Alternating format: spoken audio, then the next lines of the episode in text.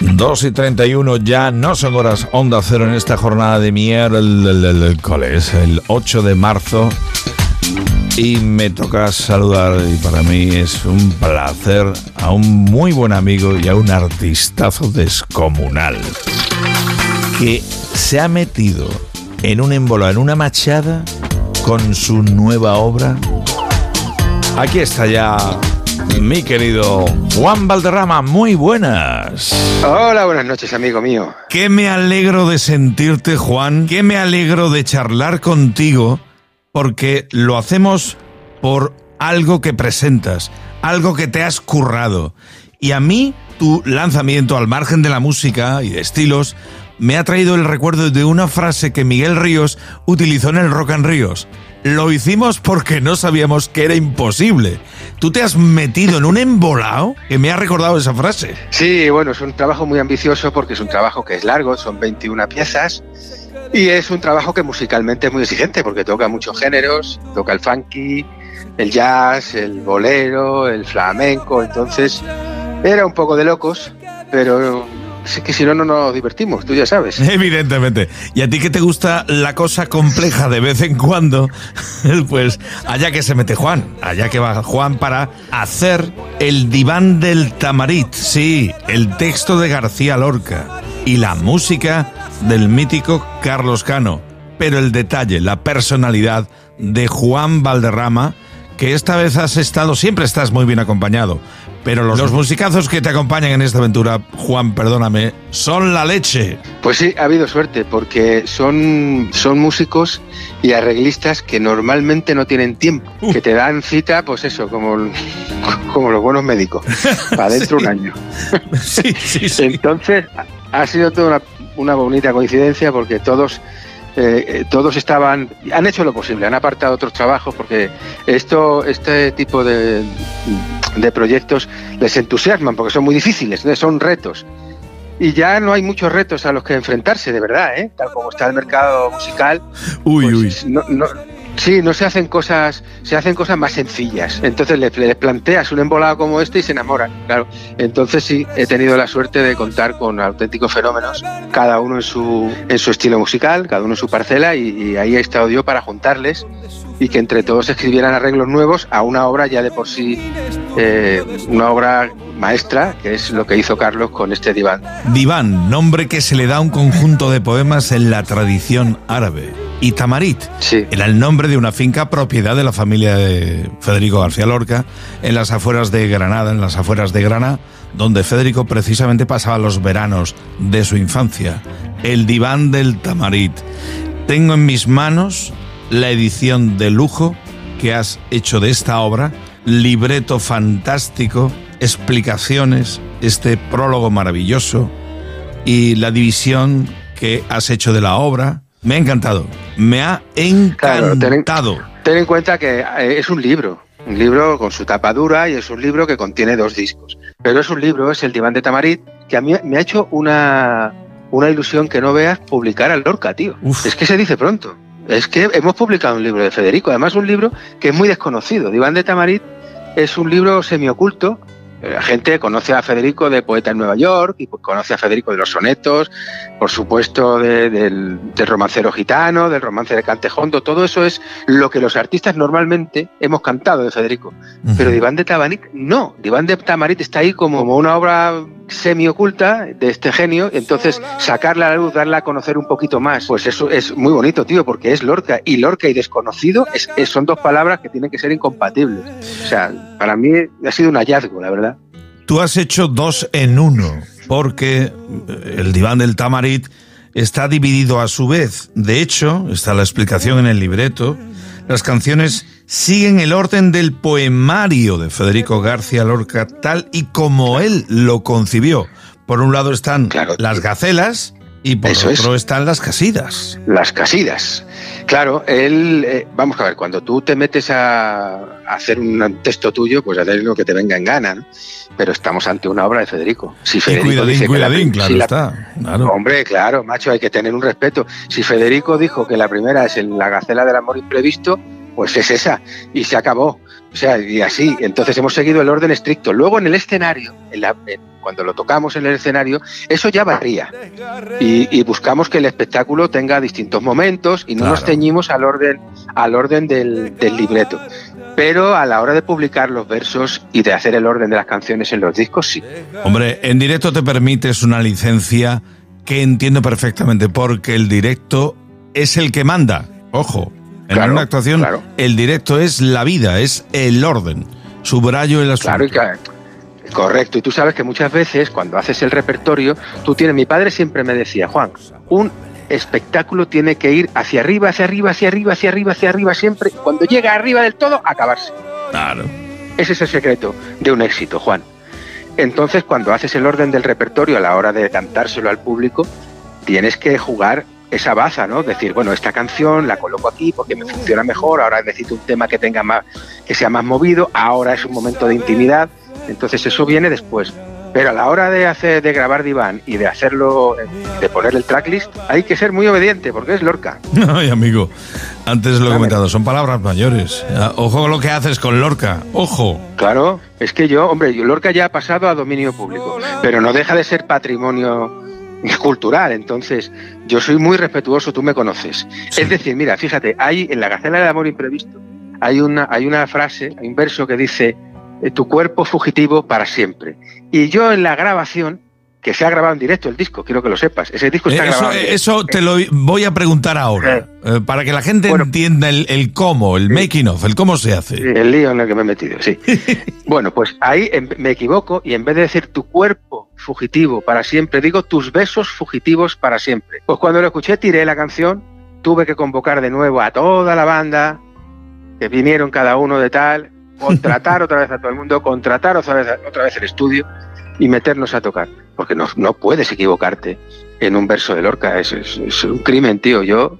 Y lo hice. Y me parece que es que debe ser así. Mira, si tiene de algo una de bueno una grabación, es que se puede repetir. Se puede. Y, el tiempo y, y, la técnica, que esto no sea tan costoso, pero dolores de cabeza da lo mismo, ¿eh? Eso da lo mismo. Que va, tío, pero es que yo me he metido en el lío de que si llega a ser un disco grabado por pistas, pues yo me meto, repito mi. Y lo haces tú solito y tú lo arreglas. Pero es que, pero es que estaba tocado con todo el mundo en, directo, entonces era imposible, no se puede pinchar, ahí es donde vamos. O sea, yo he querido grabar en directo porque soy muy chulo y he dicho, no, lo grabamos en directo, pero claro, como te equivoques en una cosa, el tema es para tirarlo, entero, completo, no vale nada. No se puede pinchar. Entonces, hay mucha verdad, porque el disco tendrá sus cosas, sus vaivenes, pero es que está tocado en directo, de verdad, o sea, con todo el mundo en la sala. Con lo que eso conlleva hoy día, que sí, que la tecnología ayuda muchísimo, pero hay ciertas cosas. barata. Insisto, insisto, la tecnología te podrá ayudar muchísimo, pero como la cagues o no te guste algo, estás obligado a repetir con todo el elenco. Claro, si te metes a hacerlo como se grababa en los años 60, como grababan los Beatles. Sí. Es decir, ellos se metían en el Airlindrus y se metían a tocar y hacían cuatro tomas y luego cogían la que les gustaba. Claro, pero eso, eso ya te imposibilita. Y luego es otra cosa es grabar en recording, como se graba normalmente. Es decir, se, se graban todos los instrumentos, se graba la voz, entonces si hay un por separado y si hay cualquier error, se puede repetir justamente esa parte de ese instrumento o de la voz. Al hacerlo en directo, tocando en directo, en vivo, mejor dicho, tocando en vivo todos juntos, esa, esa opción te la pierdes. O sea, que esto eh, es un disco que está hecho con mucha verdad. O sea, a la hora de tocar, eso es lo que hay. Y si vas a ver el espectáculo después en directo, pues eso es lo que vas a escuchar, ahí no hay trampa ni cartón. Oye, hablando del espectáculo en directo, eh, ¿cómo va la cosa de fechas? Yo insisto a la gente que no es, esto no es para Juan, no es para ti. Insisto para la gente que puede estar a lo mejor escuchando la radio, que sean promotores o amigos o amigas de alguien. Esto es valor seguro.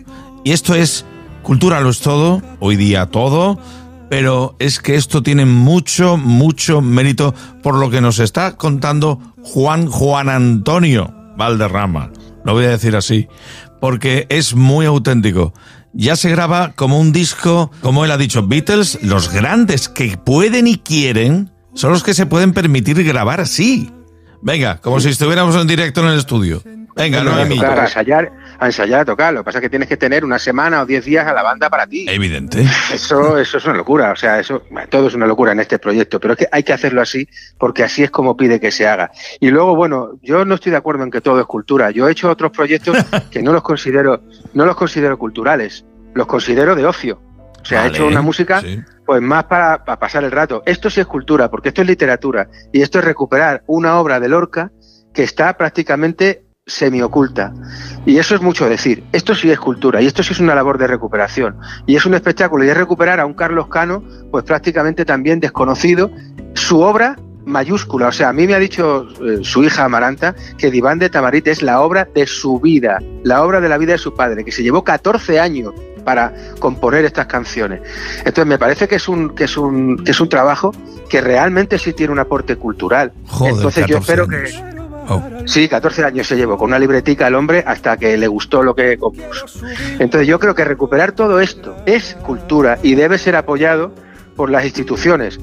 Lo que pasa es que, bueno, pues eh, uno llega donde llega y, y esto con el tiempo pues se darán cuenta del valor que tiene, pero está siendo difícil. Pues vamos a intentar facilitarlo. Lo digo muy en serio.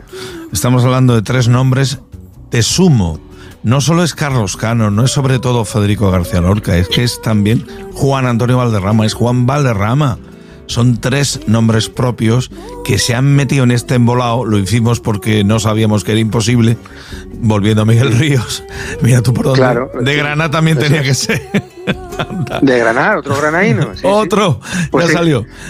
Ya, salió por banda. A ver si, si, podemos tocar en Granada. En Fuente Vaqueros sí vamos a tocar pero en Granada capital pues todavía no tenemos no tenemos constancia. Abierta contratación, yo hago ahí la cuña directamente. Abierta contratación. Claro. Si, si, no se ha presentado todavía, si lo presentamos ahora el 28 de marzo.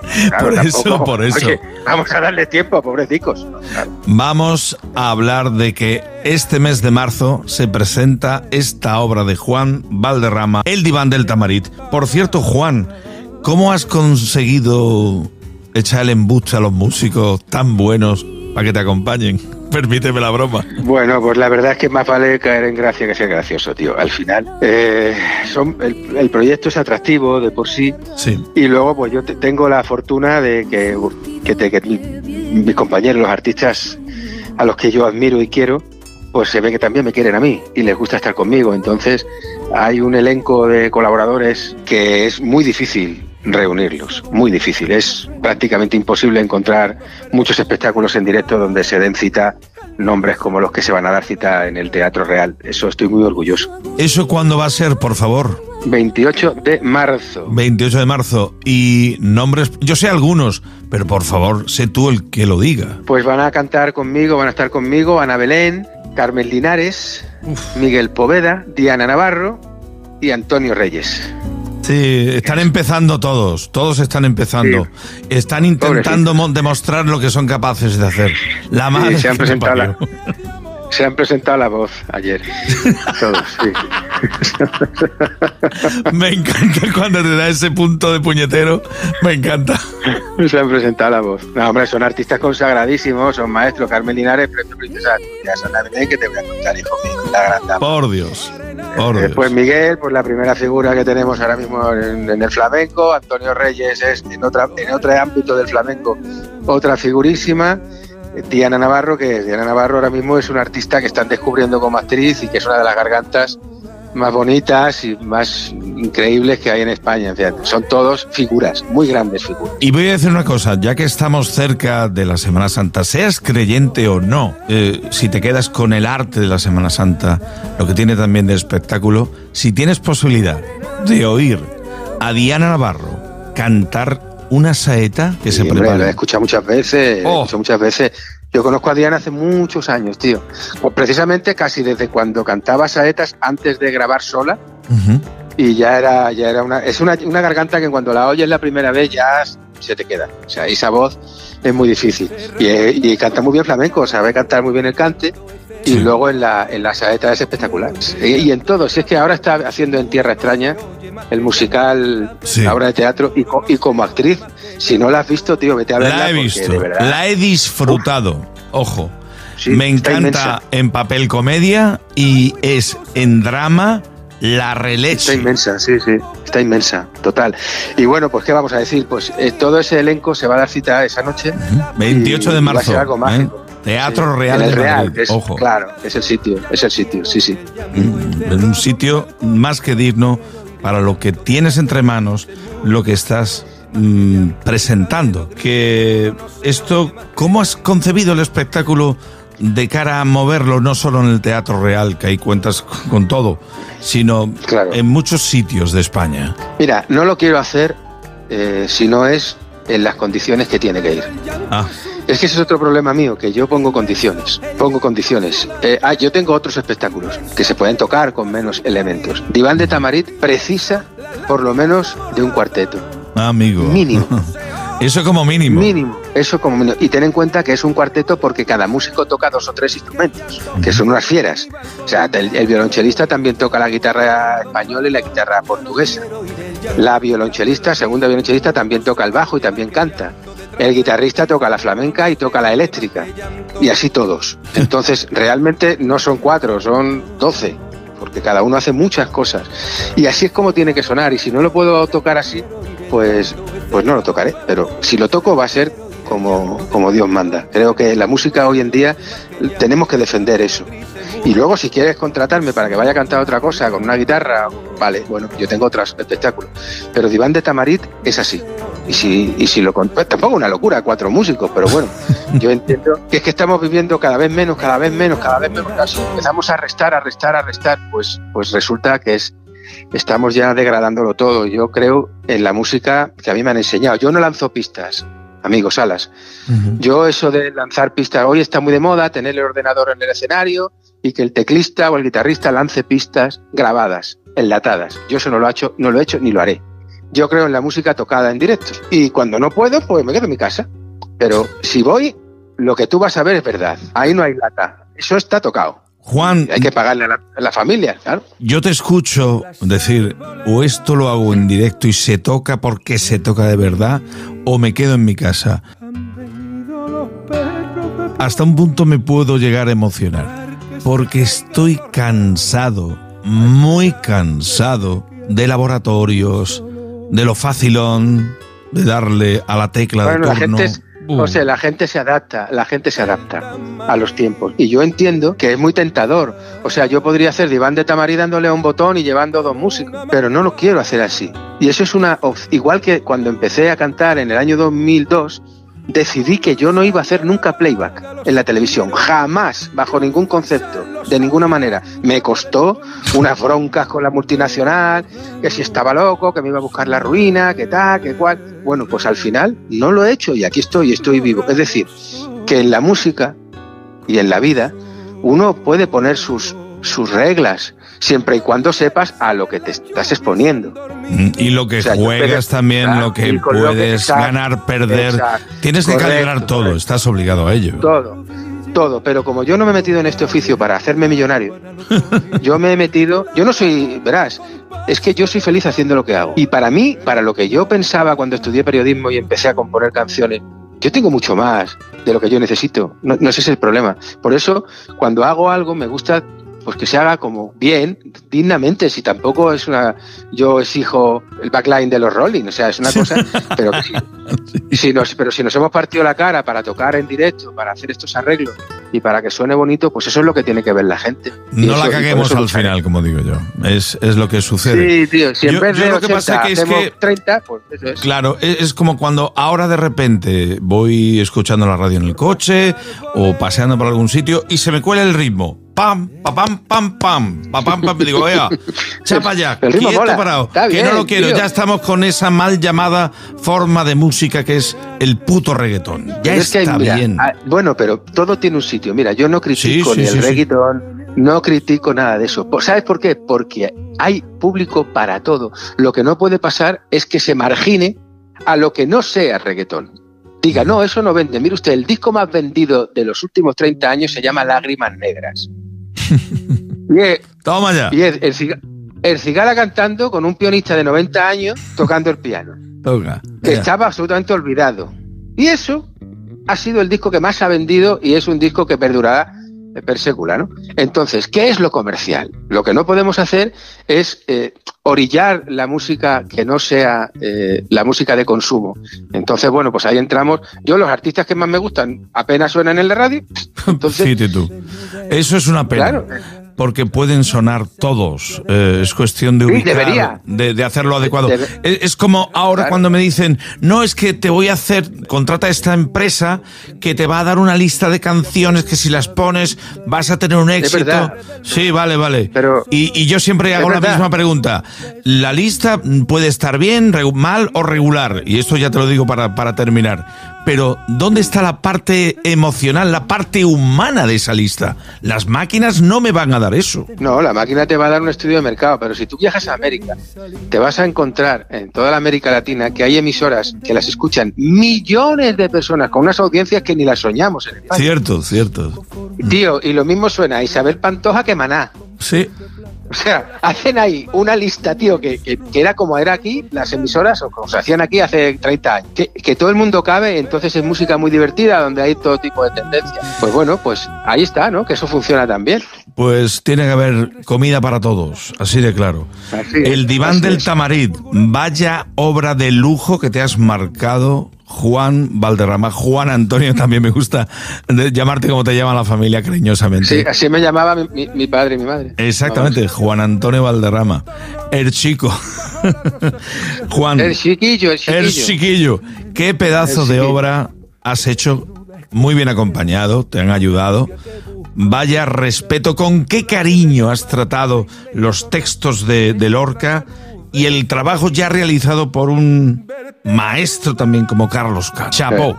Muchas gracias, amigo mío. Tú sabes las fatiguitas que se pasan. Oh, calla, calla. Oye, ¿qué canción elegirías para cerrar esta charleta? Métele a la terrible presencia, la gacela de la terrible presencia, que es muy fanquera y te va a molar. Pues con esa cerramos.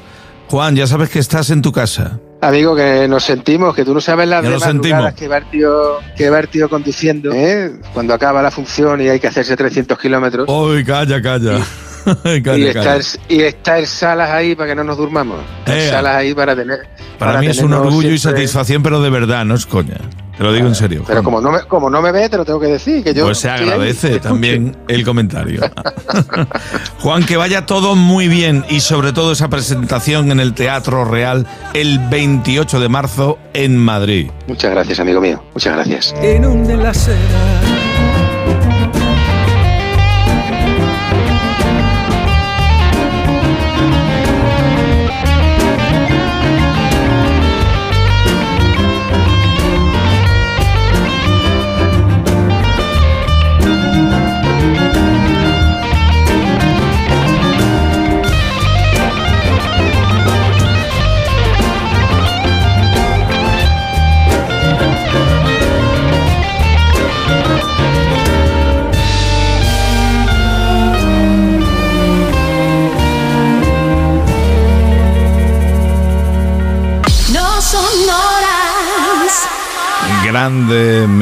Juan, Juan Antonio Valderrama, aquí en el No Son Horas de Onda Cero. Y el disco es genial, absolutamente genial.